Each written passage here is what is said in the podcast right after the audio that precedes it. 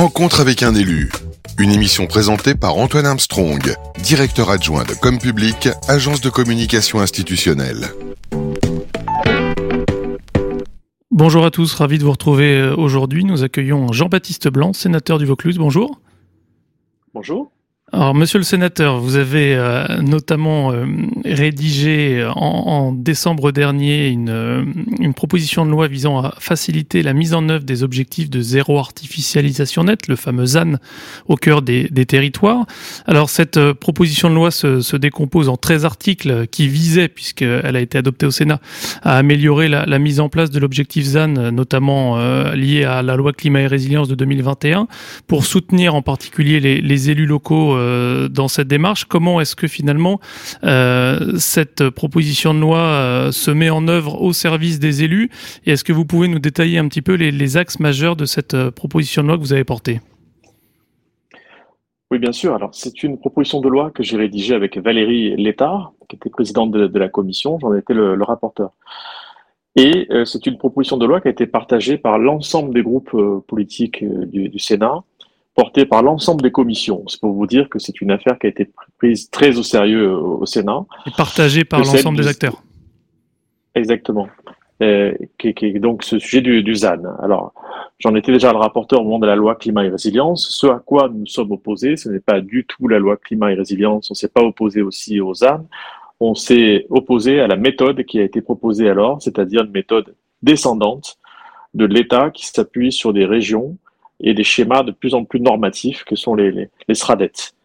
Nous mmh. avons fait voter à l'époque la territorialisation de l'objectif euh, du ZAN pour proposer une méthode plus ascendante pour permettre euh, aux élus de proposer leur propre trajectoire, puisque aucun territoire ne, ne ressemble à, à, un autre, et ce, à partir de leur SCOT. C'est un petit peu technique, mais c'est pour dire que c'est les territoires qui devaient faire remonter aux régions et, au, et à l'État leur proposition de trajectoire de, du ZAN une approche complètement euh, différente. Il se trouve que les préfets devaient accompagner les élus locaux à définir leur propre trajectoire et leur propre stratégie territoriale, que nulle part eh, ils ne l'ont fait. Ils ne l'ont pas fait que souvent ils ne le voulaient pas et ils ne l'ont pas fait souvent aussi parce qu'ils ne le pouvaient pas, c'est-à-dire qu'il n'y avait pas d'ingénierie euh, prête pour, pour, pour, se faire. Et donc, le, pour avoir fait un tour de France sur le sujet, j'ai fait une cinquantaine de déplacements les élus m'ont tous dit partout qu'ils avaient besoin de plus de temps, ils avaient besoin d'ingénierie, ils avaient besoin d'accompagnement, ils avaient besoin de souplesse, ils avaient besoin de garde-fous pour qu'ils puissent euh, réussir à atteindre cet objectif euh, du ZAN. Les élus ont très bien compris qu'ils étaient les chefs de file pour porter la transition écologique, sauf qu'il faut leur donner du temps et des moyens, qu'il ne faut pas leur imposer ça de manière euh, très normée à partir de, l'État et des régions. C'est pour ça que la mission s'est mise en place, celle qu'on évoquait tout à l'heure, c'est-à-dire interpartisane, transpartisane. Et c'est pour ça que nous avons déposé cette proposition de loi qui a été votée. Et cette proposition de loi, elle demande à ce qu'on ait un peu plus de temps pour discuter de fait des propositions faites par les territoires. C'est-à-dire que normalement, la discussion est close depuis le 22 février dernier et les SRADET et les schémas régionaux sont mis en révision dans la foulée ça n'est pas euh, concevable. Pas Vous demandez à proroger les délais de réflexion euh... On demande un an de plus de, de discussion entre les régions et, euh, et, les territoires. On demande aussi à ce que ces schémas régionaux, dont on parlait un instant, soient des schémas d'orientation, de stratégie, d'objectifs, et non pas des, des, documents de planification. C'est-à-dire que nous ne souhaitons pas au Sénat que les régions portent dans un avenir proche l'urbanisme, le, le, logement, c'est-à-dire que les, que les SRADET soient un super SCOT régional. Cela, voudrait dire que cela, remet, cela remettrait en cause tout le travail fait par les élus locaux depuis des années de passage euh, de postes en PLU, PLUI, euh, SCOT, euh, au, au, gré des lois Grenelle, Allure, Élan, tout ce que les élus font depuis toujours, sans compter que les élus sont dans un effort de sobriété foncière depuis fort longtemps, bah, tout cela aurait été remis en cause. Donc nous demandons à ce que les régions restent dans un rôle de, de stratégie et non pas euh, dans un rôle de planification. Donc finalement, on aussi. Oui. Allez-y, allez-y, allez-y. Pardon. Non, non, mais on demande aussi à ce que ce qui avait été voté euh, soit respecté. Parce qu'on a eu à faire face à ce problème très sensible qui est que ce qu'on a voté n'a pas été respecté par le pouvoir réglementaire, en clair le gouvernement, qui a, après la loi climat et résilience, édicté des décrets qui sont revenus sur ceux que nous avions votés. Revenus sur la territorialisation, revenus euh, sur les efforts déjà réalisés par les collectivités et revenus sur euh, le fait que les grands projets d'intérêt national devaient sortir de l'enveloppe du ZAN. Et ça, pour nous, ça n'est pas acceptable, puisque sur 120 000 hectares dont nous disposerions dans les dix années à venir pour continuer malgré tout à construire, loger notre population, créer de l'emploi, alors certes avec moins et mieux, on a tous compris, eh bien 20 000 hectares sur ces 120 000 relèveraient des grands projets. Si on prend l'exemple de la région euh, Hauts-de-France, cela voudrait dire que si on ne sort pas de l'enveloppe du ZAN, le canal euh, Seine-Nord, les gigafactories, euh, ainsi que les parkings du Brexit, eh bien les territoires des Hauts-de-France n'auraient quasiment plus aucun hectare à leur disposition pour continuer à se développer. Oui, avec quelques grands projets structurants du territoire, finalement, ça utiliserait l'ensemble de l'enveloppe qui serait à la disposition des, des collectivités. On, on, va y venir justement, puisque vous, vous, vous évoquiez le, le, fait de ne pas être euh, opposé à la mesure euh, finalement de, de limitation du, du, foncier, mais plutôt sur la méthode. Et vous, vous mettez plutôt en avant une méthode ascendant qui partirait des Scots et, et, et non l'inverse. Donc, euh, on a bien compris votre, votre position eu égard aux, 50 déplacements que vous avez fait dans les territoires dans le cadre de votre mission et les besoins que les, solutions viennent des territoires. On a parlé de, ces fameux euh, grands projets qui, qui se développeraient, mais il y a aussi le sujet du logement. Finalement, on, sait que de plus en plus de Français ont besoin d'être logés, que ces sujets de foncier euh, posent euh, les enjeux de la construction de nouveaux logements. Comment est-ce que finalement, avec cette loi qui va diminuer par deux la consommation d'espace dans les dix années à venir, euh, on fait pour aider les maires et euh, on sait qu'une espèce en voie de disparition que sont les maires bâtisseurs ont forcément peut-être moins de moyens qu'avant. Est-ce que cet objectif va mettre fin aux, maires bâtisseurs ou on va réussir à trouver des solutions alternatives comme la surélévation, le microfoncier euh, à développer Qu'en est-il? On dirait bien que le maire bâtisseur c'est fini dans ce pays. C'est pas comme ça qu'on se fait élire et réélire. Donc cette époque-là est révolue il y a même des maires qui, renoncent, qui stoppent des projets. Et c'est sur ça qu'ils espèrent se faire réélire. Il y a peut-être un juste milieu à tout ça, parce qu'effectivement, comme vous l'avez dit, notre population attend euh, d'être logée et, les besoins sont, euh, cruciaux. On voit bien les chiffres ces derniers temps qui, qui, sont publiés, qui sont très inquiétants. Il n'y a jamais aussi peu eu de permis de construire. Il n'y a jamais autant eu de demandes de, de, de logement plus de 400 000 par an, moins de 100 000 euh, logements par an en, réalité sont, réalisés. C'est dramatique.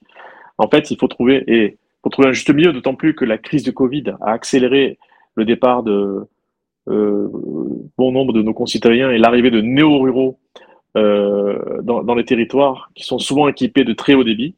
Et c'est une chance pour nos petites villes, pour nos villages, que d'accueillir des nouveaux ruraux, ce qui va permettre de sauver une école, maintenir un commerce de proximité. Voilà. Et c'est pour ça que nous cherchons un chemin, euh, un juste milieu qui permettrait de concilier le, le, ZAN et de continuer à loger sa, population et à accueillir certaines entreprises tout en étant beaucoup plus vertueux, nous l'avons compris. Alors qu'est-ce que nous proposons dans cette PPL pour poursuivre aussi notre raisonnement? Nous proposons déjà que l'État ne soit pas seul à définir le ZAN, ses grands projets, les projets d'intérêt régional et la gouvernance du ZAN, en mettant autour de la table les élus locaux. Parce que nous disons que les élus locaux sont ceux qui savent euh, ce qu'il faudra faire pour porter cette transition écologique et mettre en œuvre le, zéro artificialisation nette. Et puis, notre mesure phare, c'est une garantie rurale où euh, nous demandons à ce que un hectare soit réservé par commune française pour continuer euh, à se développer. Alors, entendons-nous bien, il ne s'agit pas d'un hectare qui sortirait du ZAN, il ne s'agit pas d'une dérogation au ZAN, pas du tout. Ce qui, ça resterait dans l'enveloppe du ZAN pour les toutes petites communes qui se sentent exclues euh, du ZAN, exclues de ce débat qui est très métropolitain, avec des régions autour. C'est un peu une forme de péréquation euh, à l'échelle des, territoires pour le développement des uns et des autres euh, en fonction de, la densité des, des, collectivités locales finalement. Absolument. La péréquation, c'est un mot important. L'aménagement du territoire en est un autre. L'égalité fait partie de notre pacte républicain. Ce n'est pas parce que je suis maire d'une petite commune, que je n'ai pas d'ingénierie, que j'ai du mal à me faire entendre dans mon intercommunalité, dans mon SCOT et encore plus de la région, que je n'ai pas le droit euh, d'avoir euh, des euh, mètres carrés pour continuer à loger ma population. C'est pour ces communes-là, on en a dénombré, alors il y a 17 à 20 000 petites communes ou communes denses ou peu denses ou très peu denses dans notre pays, et on a fait des simulations qui montrent que 9200 pourraient solliciter ce droit à l'hectare. On va l'appeler comme ça, c'est une garantie universelle que nous avons appelée le droit à l'hectare pour continuer à se développer. Euh, monsieur le sénateur, donc euh, vous avez notamment dans votre rapport d'information euh, déploré l'absence d'un modèle économique pour la mise en œuvre du ZAN. Vous avez notamment examiné les moyens budgétaires et fiscaux qui pourraient être à la disposition de cette politique. Qu'est-ce que vous vous préconisez? Quels sont les dispositifs possibles pour financer cette mise en œuvre, notamment avec l'exploitation des friches? Comment ça se passe à l'échelle des territoires? Alors, les, friches euh, et, leur financement, c'est une première réponse euh, aux, ZAN. Le, fonds friche est devenu un fonds vert. Le fonds vert euh, a été largement doté de 2 milliards et il va accompagner les collectivités locales, mais c'est de toute évidence insuffisant pour porter le, le, ZAN. Si on veut que le ZAN soit un succès, il va falloir aller bien au-delà. Bien au-delà, c'est permettre aux élus d'être accompagnés sur le sujet foncier. Donc j'ai entamé là un travail de, de contrôle, dans le cadre de la commission des finances, contrôle sur les établissements publics fonciers pour savoir s'ils sont suffisamment armés, musclés pour accompagner les élus, pour porter un foncier qui sera plus rare et, plus cher. Et par mhm. ailleurs, euh, j'ai saisi via la commission des finances le Conseil des prélèvements obligatoires qui a rendu un rapport sur le fait de savoir si notre fiscalité locale ne serait pas artificialisante et s'il ne faudrait pas en revoir euh, les assiettes. L'assiette de quoi? Des impôts locaux et des taxes locales. Et surtout à un moment où l'autonomie financière des collectivités est mise à mal. En clair, je demande à ce qu'on profite de ce moment assez historique où on demande au territoire de porter la transition écologique, eh bien, de leur trouver un nouveau financement financier et fiscal dont pourrait et qui pourrait constituer de nouvelles recettes pour les collectivités euh, locales. Finalement, c'est une réflexion plus globale en se disant il y a cet enjeu du ZAN. Comment est-ce qu'on partant de cet enjeu du ZAN, on arrive à réfléchir aux moyens qu'on alloue aux collectivités pour ce développement de façon globale? Exactement. Nous sommes à un moment, euh, osons les, les, grands mots, mais je le pense sincèrement historique. C'est-à-dire où il faut tout réécrire et tout imaginer si on veut que la loi climat soit réellement portée par les territoires. Les territoires, par ailleurs, ne fonctionnent que s'ils ont des ressources propres. Il ne faut pas qu'ils dépendent de l'État euh, plus que de raison, euh, comme, euh, nous, comme nous y assistons malheureusement. Donc il faut réinventer des impôts locaux qui tiennent compte de ces objectifs. Nous avons saisi la Cour des comptes, je vous disais, sur le fait de savoir si on ne pourrait pas avoir une nouvelle taxe d'aménagement ou des DMTO ou des taxes sur les locaux vacants ou voilà à impôts, taxes euh, existants, revoir l'assiette, c'est-à-dire le mode de fonctionnement, pour tenir compte de ces nouveaux objectifs, et ce qui pourrait être une nouvelle recette pour financer le ZAN. Et financer le ZAN, c'est financer ce, moins de foncier, mieux de foncier, et c'est aussi financer la renaturation, parce que c'est ce que nous demandons aux élus, de construire moins et mieux, mais nous leur demandons aussi de rendre des terres à l'agriculture et à la nature, et tout cela nécessairement a un coût euh, important nécessairement. Construire sur des dents creuses ou sur des sites pollués nécessite par voie de conséquence une dépollution surélevée. tout, tout cela a un coût. Donc, si on veut euh, vraiment euh, parvenir à atteindre ces objectifs, il va falloir s'en donner les, moyens. Et d'où la nécessité aussi de travailler sur le sujet des établissements publics fonciers dont vous parliez tout à l'heure pour euh, anticiper ce travail de, de, planification. Alors, je voudrais compléter un petit peu la question puisque on parlait de fiscalité, mais il y a aussi les enjeux, notamment dans la réflexion que vous avez menée pour soutenir les élus locaux dans la transition. Il y a la nécessité de disposer d'outils, notamment techniques.